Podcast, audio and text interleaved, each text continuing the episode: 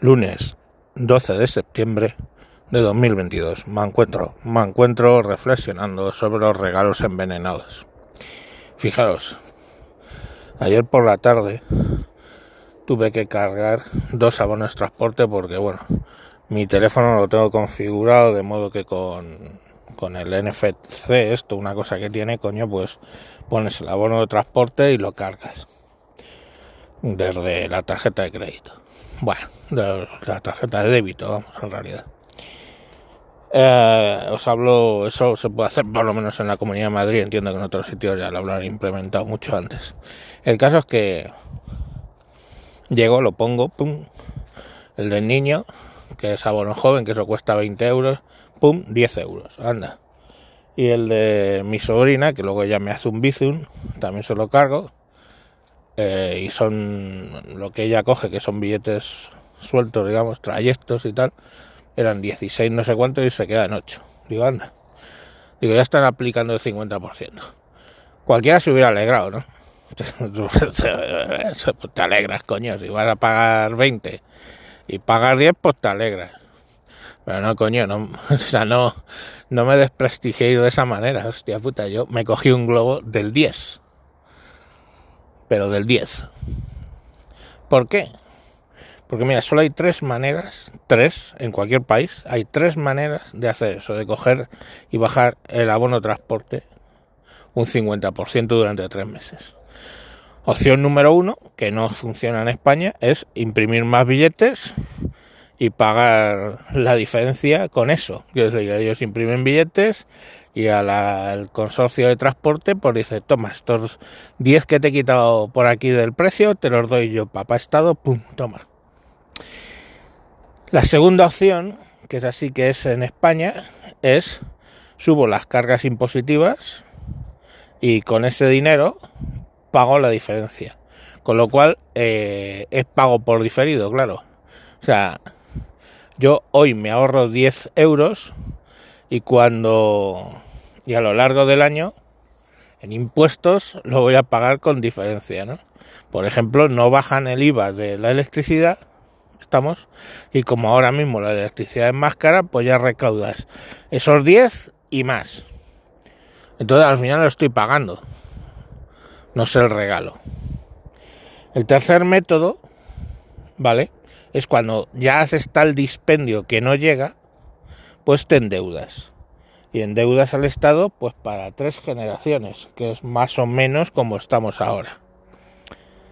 Y lo mismo es, o sea, ahorro ahora en corto, presuntamente, para que luego mis hijos y los hijos de mis hijos estén pagando la deuda española cuando vengan, o peor aún, peor aún, que la Unión Europea decida que eso no puede ser así, lo cual es razonable, nos intervengan vengan los, los de la triada, esto, ¿no? decían triada, pero yo lo digo triada de broma.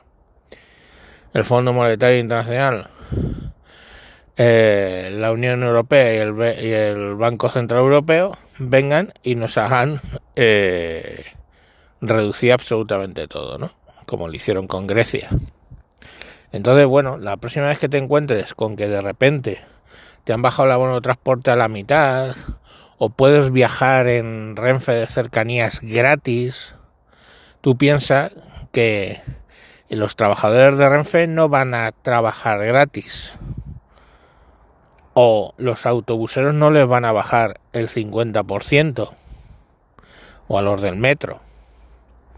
¿Vale? Entonces, como eso, nada de eso va a pasar, quiere decir que ese dinero se lo tiene que dar el Estado a la autonomía. Y se lo va a dar o imprimiendo billetes que no pueden en España. Bueno, ya se encarga de eso la Unión Europea, imprimir como si no hubiera un mañana. O subiendo los impuestos o endeudándonos hasta los ancestros. No hay otra opción. Entonces, eh, analicemos cuando nos podemos contexto con los regalos.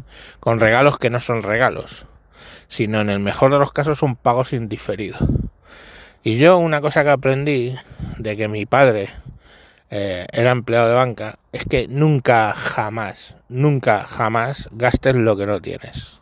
Porque él venía los sábados porque trabajaban los sábados en banca entonces, le esperábamos para comer, porque llegaba sobre las tres y media.